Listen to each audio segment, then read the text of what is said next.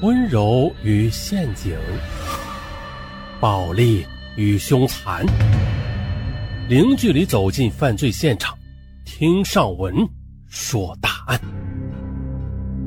本节目由喜马拉雅独家播出。以前上文说过许多起八零、嗯九零年代的一些案件，那时候的案件啊特别多，并且有许多惊天大案。今天上文再来说一起大案。这起大案同样是发生在八零年代，是在一九八七年的黑龙江。其实呢，在一九八七年，黑龙江省发生了很多大事比如第一个大兴安岭火灾，二双鸭山大桥垮塌，再就是震惊中外的白条案件。这个白条，这可不是政府打的白条啊，这是一起。血案，啊，我们从头说起。一九八六年十一月二十五日的清晨，市公安局刑警队正在值班的刑警队长李庆国接到一个电话：“我我公安局吧？哎呦，我正在野外散步啊，在通往石油公司大路南侧的野地里发现一具女尸，呃，这这下半身裸露着呢。”这报案人是沙岗乡中小学教师安宏志。此时呢，他在电话中急促着诉说着。案情就是命令，县公安局局长龚有昌闻讯赶到局里，吩咐道：“立即传达我的命令：一、命令富强派出所民警速去保护现场；二、通知刑侦、技侦人员迅速赶赴现场；三、立即报告市公安局。”北方的十一月已经是寒冬凛冽，清晨的严寒淹没了晨光，天气显得格外冷。案发现场位于福利屯富强街道居民区的附近。此时，现场周围已经聚集了成千上万的围观群众。小华，你死的好苦啊！是谁害死了你呀？这时候，一位中年妇女趴在下身赤裸的女尸身上哭喊着。经调查，死者叫孙小华。系孙家独生女儿，今年二十三岁，是县石油公司营业部的出纳员。二十四日下午一点从家中走出去上班，四点二十分离开单位。此时，这办公室桌上还放着他没有记完的账本和票据。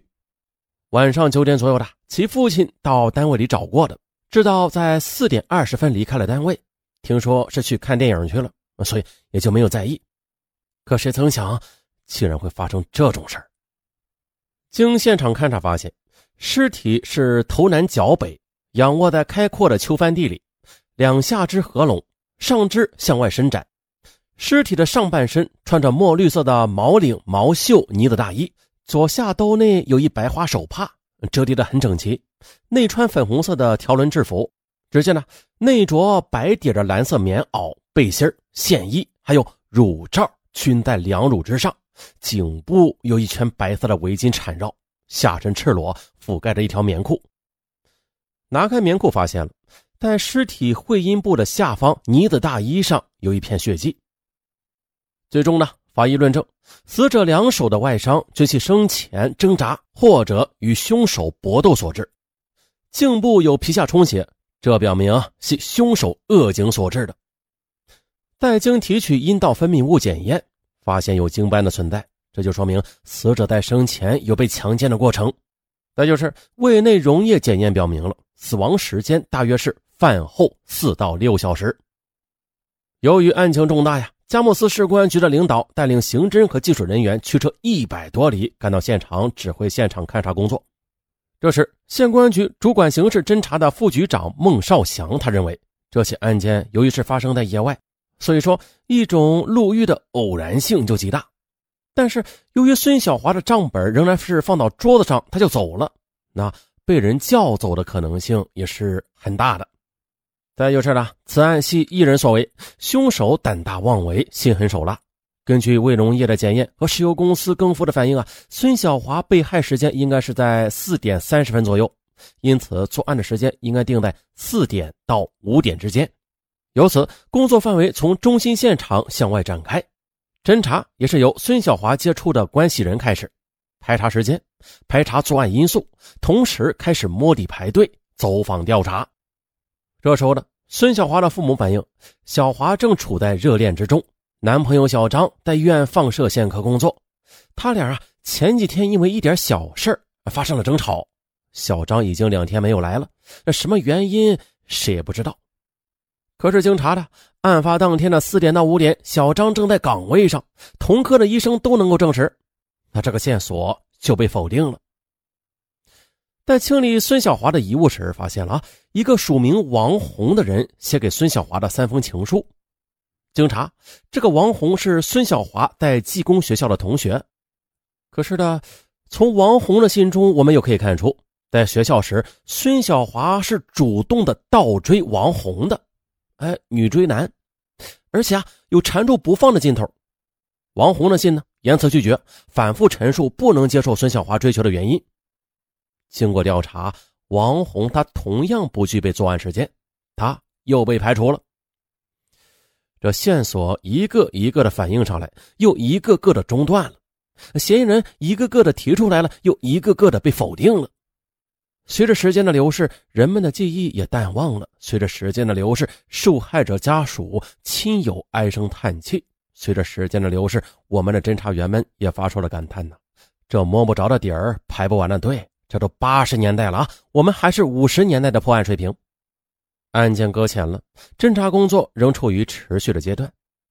也就在这个时候，同类的案件却又发生了，而且是一个接着一个。一九八七年三月七日，县林业青年厂老会计孟凡泽一家正围坐在电视机旁，兴致勃勃地看着电视节目。我突然的，他听到一声呼天抢地的喊声，喊声还未落，这房门就被撞开了。只见呢，老孟的小女儿孟燕光着下身，满脸是血的跑了进来。老孟一家人惊慌失措，妈妈搂个女儿说道：“小燕，你这是咋的了？”小燕哇的一声哭了起来。她说的。我在八点四十分上完晚自习往家走，当我走到六校小桥附近时，我听到后边有脚步声，我很害怕，我也没有回头看，继续往前走。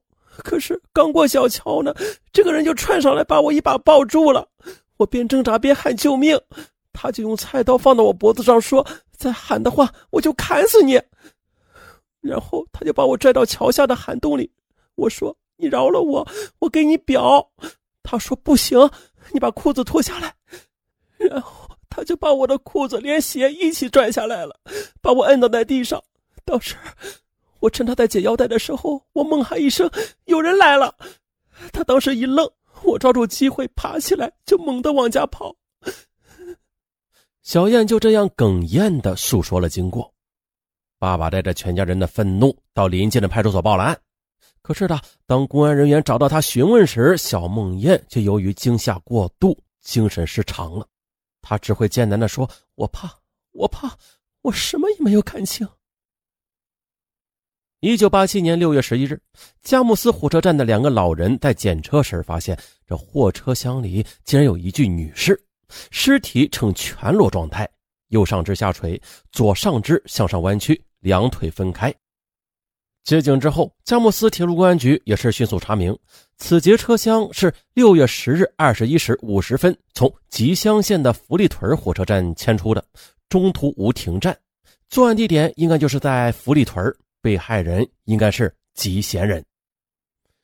现场勘查和尸检表明，被害人二十三四岁，身怀有孕，死前发生过性关系，初步推断这是一起强奸杀人案件。